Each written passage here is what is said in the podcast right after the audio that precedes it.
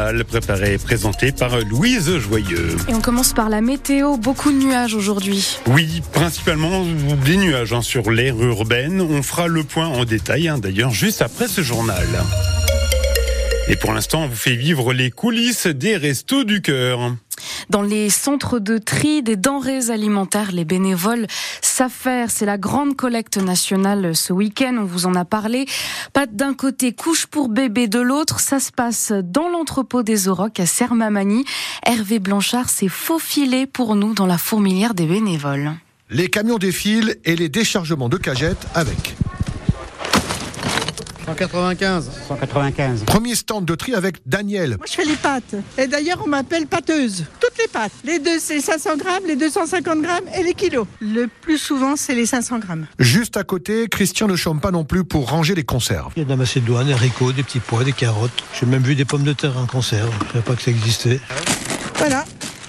Tout est rangé. Chacun des bénévoles connaît sa mission par cœur, comme Catherine et Nicole au tri des produits pour bébés. Les couches, en grande partie, tous les petits pots, les produits d'hygiène, les farines, les blédines. C'est une dotation tout à fait particulière parce que ce sont des produits qui sont chers, mais on est épaté par la générosité des personnes, des donateurs. En représentant 12% des dons, cette collecte nationale est vitale selon Dominique Horry, responsable des Restos du Cœur dans le territoire de Belfort. Ça évitera au Restos du Cœur d'acheter des produits, puisqu'on achète quand même 30% des produits redistribués sont achetés par le Resto du Cœur. Plus ces dons et cette ramasse que l'on fait auprès des magasins est importante, plus ça, cela baisse les achats et plus les Restos du Cœur se portent bien. Une fois triées et emballées, les denrées seront remises aux différents centres du département et distribuées aux bénéficiaires dans les trois mois à venir. Et cette année, il devrait y avoir encore plus de dons récoltés que l'année dernière.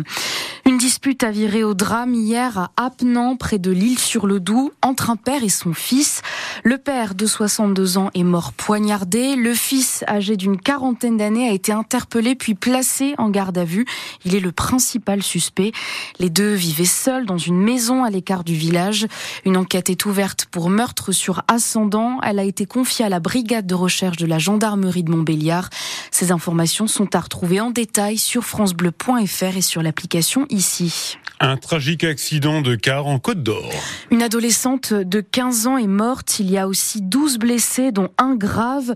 Ce bus transportait 51 personnes, dont 41 enfants, vers leur lieu de colonie de vacances. Vers 2 heures du matin, il s'est retrouvé le nez dans le fossé sur l'autoroute A6 à hauteur d'Aiguilly. Sonia Gobry, les circonstances de l'accident sont encore floues. L'autocar s'est brutalement couché sur le flanc. Le chauffeur, entendu par les enquêteurs, a expliqué qu'il pensait s'être assoupi sans en être certain. Le véhicule est parti des Andelys dans le département de l'Eure et devait rejoindre Saint-Léger-les-Mélèzes dans les Hautes-Alpes. Il transportait 51 personnes, dont 41 enfants âgés de 5 à 15 ans. Le bilan est donc d'un mort, une adolescente de 15 ans, vous le disiez. Six mineurs et six majeurs ont été blessés, dont un gravement, mais son pronostic vital n'est pas engagé, précise la préfecture, qui a activé le plan nombreuses victimes. Un important dispositif a été engagé, 70 pompiers et 43 engins. Les non blessés sont pris en charge par une cellule d'urgence médico-psychologique. Les préfectures de Côte d'Or et de l'Eure sont en train d'organiser leur rapatriement. Le chauffeur a été contrôlé négatif aux stupéfiants et à l'alcool. Il pense s'être assoupi au moment de l'accident. Il a été placé en garde à vue. Un pavillon s'est embrasé hier soir à Méziré. Les pompiers ont été appelés vers 19h30 pour un important incendie.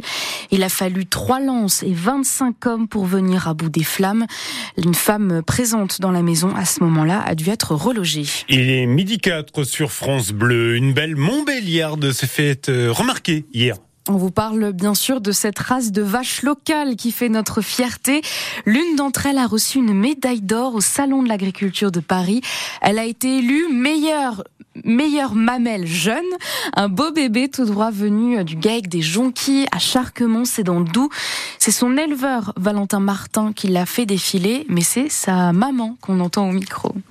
Bonjour, Florence Martin du GAEC des Jonquilles. Et alors c'est vous qui nous répondez parce que Alors euh, parce que mon fils associé a une extinction de voix pour l'instant. Donc euh, c'est le deuxième associé qui parle. il a trop crié après sa victoire. Euh, bah, il était déjà un peu malade au départ, plus la victoire, c'est fini ce coup-là. Et cette victoire alors, qu'est-ce que vous en dites? Super heureux, c'est la consécration d'une carrière, c'est 30 ans qu'on travaille là-dessus comme moi depuis que je suis gamine, c'est toute ma vie. C'est immense, c'est le travail de mes enfants qui poursuivent, c'est la transmission de l'exploitation. On est fiers, fiers d'avoir des gamins qui continuent avec nous. Vous vous y attendiez ou pas à ce qu'elle décroche l'or? On savait qu'elle était bonne, on savait qu'elle avait une bonne mamelle. Après, il y a beaucoup de bonnes vaches. euh, non, jusqu'alors, on pouvait pas, mais ouais, c'est super. C'est la fierté de ma carrière. Bah, je pense qu'on fera une fête en rentrant sur le plateau de Mèche avec les autres. On va voir, on va organiser ça. Ah ouais, c'est un magnifique cadeau. C'est un cadeau ben, pour mon mari qui part en retraite à la fin de l'année, finit bien l'année. Et puis euh, pour la transmission, pour les suivants. Magnifique cadeau. Et vous retrouverez la photo du duo vainqueur Valentin Martin, l'éleveur, et sa vache Rosario sur euh, francebleu.fr Belfort Montbéliard et sur l'application ici. Et puis euh, une autre belle médaille remportée au Salon de l'Agriculture, Jean-Noël Boiteux, éleveur de chevaux à Sainte-Marie dans le pays de Montbéliard, repart avec le trophée national du concours des jeunes chevaux français de trait, le Graal selon l'éleveur, un premier prix remporté avec son cheval joyeux des Corbets, c'est son nom.